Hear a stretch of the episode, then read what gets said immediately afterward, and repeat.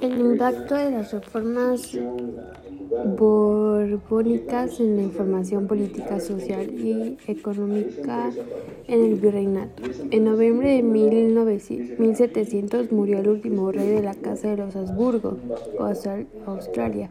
Su nombre era Carlos II, le decían el hechicero porque desde niño había manifestado ser un niño débil y enfermizo. Pero además se dice que Carlos II sufría de deficiencias mentales, deformaciones en la cara y en el cuerpo.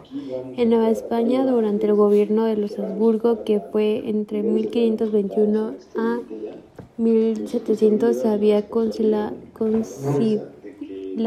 un sistema político al que se denomina patronista, caracterizado por la presencia de monópolis.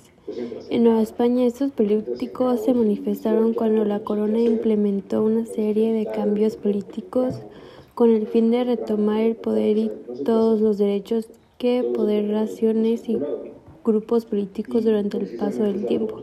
En general, la reforma política consistió en que la corona asumiera de nuevo cuenta el gobierno, la administración de los recursos y el poder en todas sus posesiones.